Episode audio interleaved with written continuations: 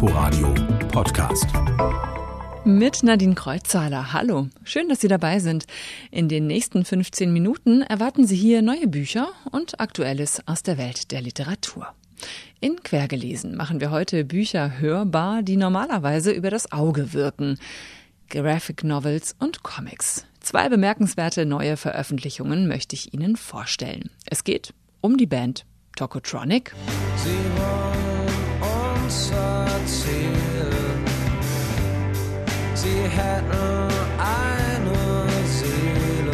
Sie wollen uns erzählen, so heißt ein Band, der zehn Tokotronic-Songs in Comics übersetzt. Und die Autorin und Illustratorin Hannah Brinkmann erzählt in ihrer Graphic Novel Gegen mein Gewissen von Kriegsdienstverweigerung und deutscher Nachkriegsgeschichte am Beispiel ihres Onkels. Er war einfach sehr überzeugt. Er hatte diese Prinzipien und die hatte er schon als kleiner Junge und er wollte für diese Prinzipien einstehen. Ich finde es für so einen jungen Menschen beeindruckend. Die Autorin und Illustratorin Hanna Brinkmann gleich ausführlicher in Quergelesen. Wann waren Sie eigentlich zuletzt an einem Bahnhof, um in einen Fernzug einzusteigen und davor noch ein bisschen durch die Bahnhofsbuchhandlung zu bummeln? Ja, es dürfte bei den meisten schon eine Weile her sein, so wie bei mir. Und genau das bringt Hunderte von Bahnhofsbuchhandlungen bundesweit in Not. 70 Prozent weniger Umsatz als im Vorjahr machen sie, weil durch Corona die Laufkundschaft fehlt. Der Verband deutscher Bahnhofsbuchhändler fordert von den Vermietern, allen voran der Deutschen Bahn, die Mieten schnell und dauerhaft zu senken.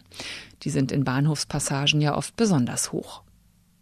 Es hat Literaturpreise geregnet in der vergangenen Woche. Über den Bayerischen Buchpreis darf sich Ulrike Dresner freuen für ihren Roman Schwitters über den Dada-Künstler Kurt Schwitters. Auf das Buch bin ich schon lange neugierig und jetzt erst recht. Und in London wurde der Booker Prize verliehen, eine der wichtigsten literarischen Weihen in der englischsprachigen Welt. Dazu Thomas Spiekhofen aus dem ARD-Studio London. 430 Seiten umfasst sein Romandebüt Shaggy Bane, aber als Douglas Stewart erfährt, dass er damit den Booker Preis 2020 gewonnen hat, da muss er doch erstmal nach Worten suchen. Sorry, I'm absolutely stunned. I, I, didn't expect that at all. Entschuldigung, das habe er ja nun überhaupt nicht erwartet. Shaggy Bane, der 44-Jährige, beschreibt darin, wie ein kleiner Junge, Shaggy nämlich, im Glasgow der 80er Jahre aufwächst, mitten in Armut und mit einer Mutter, die er sehr liebt, die aber mit dem Alkohol zu kämpfen hat. Eine nicht immer leichte Lektüre, bei der man, wie die Jury sagt, oft nicht weiß, ob man lachen oder weinen soll. Die Entscheidung sei aber schnell und einmütig gefallen, das Buch dazu bestimmt, ein Klassiker zu werden und Shaggy eine Figur, die man nie wieder vergessen werde. Douglas Stewart ist erst spät zum Schreiben gekommen. Er wuchs selbst in Glasgow auf. Seine Mutter starb am Alkohol, da war er 16. Stewart studierte am Kunstcollege in London, wanderte danach mit Mitte 20 nach New York aus und begann dort eine Karriere in der Modeindustrie. In den vergangenen Jahren hat er bereits ab und zu unter anderem im New Yorker veröffentlicht, aber Shaggy Bane ist sein Romandebüt. Uh, my second book is complete and I can't wait to introduce you to the characters in it. Das zweite Buch sei schon fertig und er könne es kaum abwarten, die Figuren darin vorzustellen. Der neue Booker-Preisträger heißt Douglas Stewart. So, jetzt wollen uns Tokotronic was erzählen.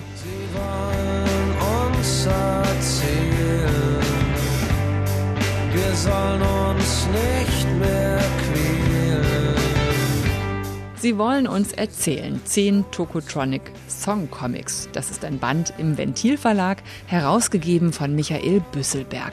Er hat zehn Künstlerinnen und Künstler gefragt, ob sie einen Lieblingssong der Hamburger Band haben und ob sie aus diesem Lied einen Comic machen wollen. Herausgekommen ist ein Buch, in dem viel Musik drin steckt.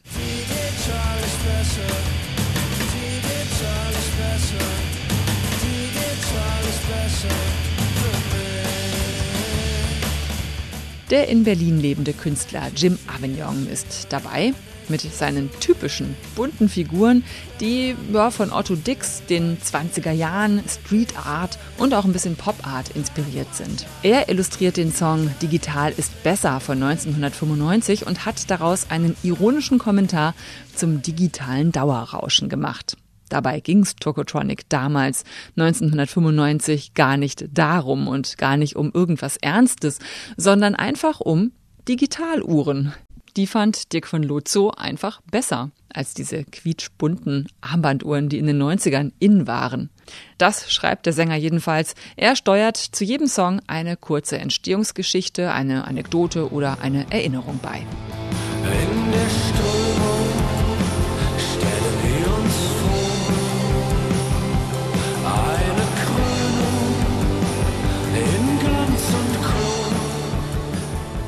Warte auf mich auf dem Grund des Swimmingpools. Das ist ein melancholischer, trauriger, aber auch wunderschöner Song über den schrecklich schönen Zustand des Verliebtseins. Und die Illustratorin Julia Bernhardt die erschafft eine schwarz-weiße Szenerie am Cottbusser Tor in Berlin mit roten Farbsprenklern. Das sind apokalyptisch surreale Bilder, die ja dieses Warten in der speziellen Phase des Verliebtseins spürbar machen. Jeder Comic hat eine ganz eigene Handschrift und ganz unterschiedlich geht jeder Zeichner und jede Zeichnerin mit dem Song und auch mit dem Text um.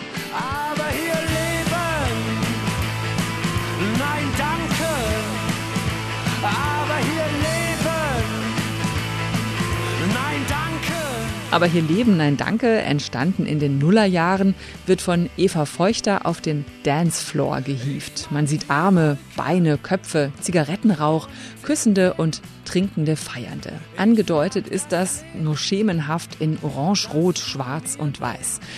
Eva Feuchter ging es hier um den Wunsch nach Freiheit und Sicherheit, so schreibt sie diesen Widerspruch, diesen ewigen. Das drückt der Song für sie aus. Und hier wird einem auch klar, wie gut Tokotronic-Songs zur Krise passen eigentlich. Insgesamt ist das ein Buch, das wirklich Spaß macht, weil man sich mit Hilfe von zehn Liedern durch zwölf Alben und 25 Jahre Bandgeschichte blättern und hören kann. Am besten ist es übrigens, ich habe es ausprobiert, die Songs laut zu hören und den Comic dazu zu lesen oder zu singen und sich all den Gefühlen hinzugeben, die Tokotronic-Songs ebenso auslösen und die durch das Zusammenspiel von Bildern und Text und Musik verstärkt werden. Sehnsucht, Wehmut, die Jugend, die Festivals, die gerade nicht gefeiert werden, Melancholie, aber auch Scheitern als Chance. Ein herrliches Buch und ganz bestimmt nicht nur für Fans. Sie wollen uns erzählen, zehn Tokotronic Songcomics im Ventil Verlag. Von der Musik kommen wir jetzt zu einem sehr persönlichen Buch, das gleichzeitig aber ein politisches ist. In ihrer Graphic Novel Gegen mein Gewissen schlägt Hannah Brinkmann, Jahrgang 1990, ein wichtiges Kapitel deutscher Nachkriegsgeschichte auf. Die Geschichte der Wehrpflicht und die Schikanen gegen Kriegsdienstverweigerer. Sie erzählt die Geschichte ihres Onkels Hermann. Sie hat ihn nie kennengelernt. Er nahm sich 1974 das Leben. Warum? Das hat Hanna Brinkmann erst erfahren, als sie nach dem Tod ihrer Oma diese Todesanzeige bei ihr fand. In der Nacht zum Sonntag verließ uns unser guter Sohn und unser lieber Bruder Hermann Brinkmann. 19 Jahre lang hat er unser Leben bereichert. Mit großer Sensibilität ausgestattet, sah er das Unrecht und nannte es beim Namen, spürte Hilfsbedürftigkeit, half und war immer seinem Gewissen verpflichtet. Seine letzten Lebensdaten. 1. Oktober 1973. Einberufung zur Bundeswehr trotz eines laufenden Verfahrens auf Anerkennung als Kriegsdienstverweigerer. Ende 1973 Depressionen durch den Zwang zum Waffendienst. 6. Januar 1974 nach eigenem Drängen psychiatrische Untersuchung im Bundeswehrlazarett Hamburg-Wandsbek. Man sah keinen Grund zur Entlassung aus dem Wehrdienst. 20. Januar 1974 Tod durch Starkstrom. Wir fragen uns, warum Hermann diesen Weg gehen musste. Der Fall schlug damals hohe Wellen, aber in der Familie spricht man danach nicht mehr viel darüber. Hanna Brinkmann. Also mein Onkel Hermann war schon präsent. Also es wurde auf jeden Fall über ihn gesprochen im Sinne von, es wurden immer mal wieder Geschichten erzählt. Also mein Vater zum Beispiel hat sehr viele Geschichten von früher erzählt und da war Hermann auch oft Teil von diesen Geschichten. Aber über seine Verweigerung habe ich erst mit 14 erfahren, als ich dann eben diese Todesanzeige gefunden habe. 1949 hatte niemand damit gerechnet, dass es jemals wieder deutsche Soldaten geben würde. Aber schon sechs Jahre später trat das Wehrpflichtgesetz in Kraft. Vorher wurde heftig gestritten, vor allem auch über das Kriegsdienstverweigerungsrecht.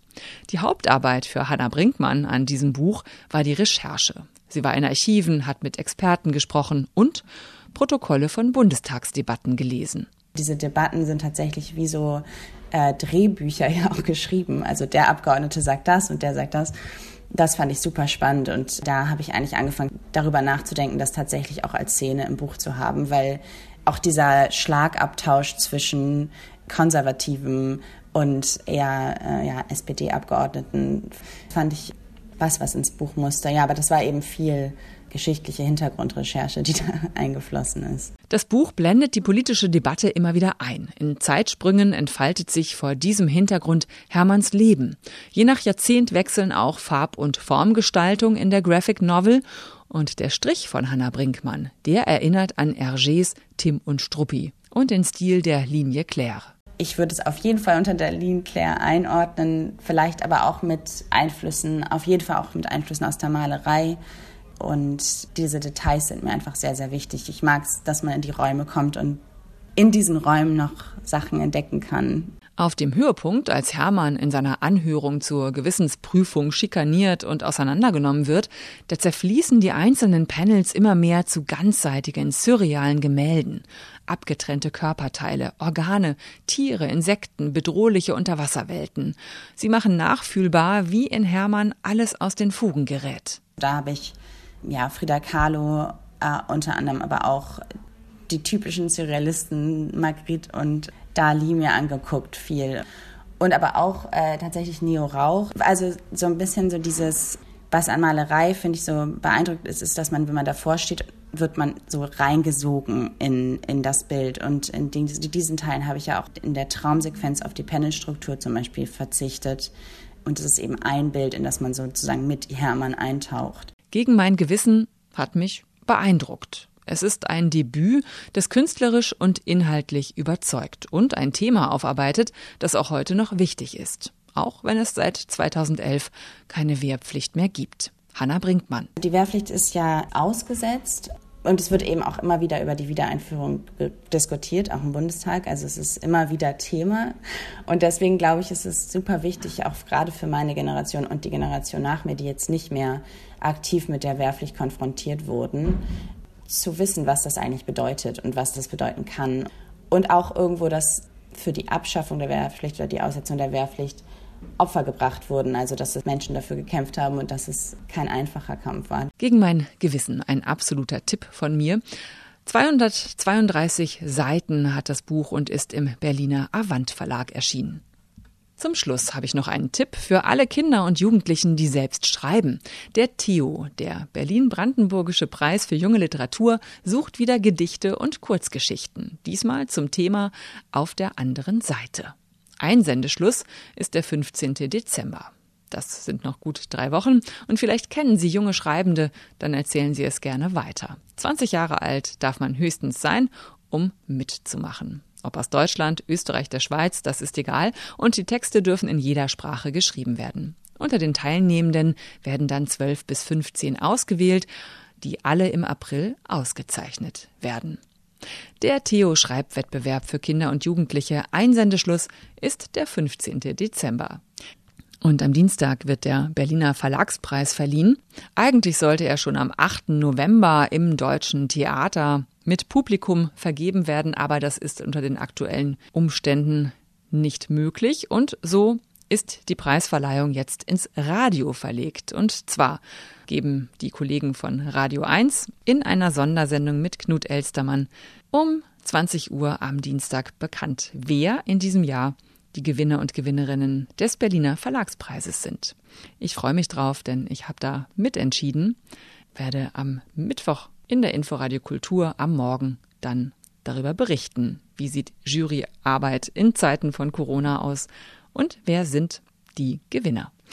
Das war quergelesen für heute. Als letzten ersten Satz gibt's heute den Anfang von Die Nachkommende von Ivna Gietz, die gerade am Freitag in Berlin mit dem Anna-Segers-Preis ausgezeichnet wurde. Herzlichen Glückwunsch. Und dieser erste Satz lautet Sie schnarcht. Punkt. Ich wünsche Ihnen noch einen schönen Sonntag. Am Mikrofon verabschiedet sich Nadine Kreuzhaler. Inforadio Podcast.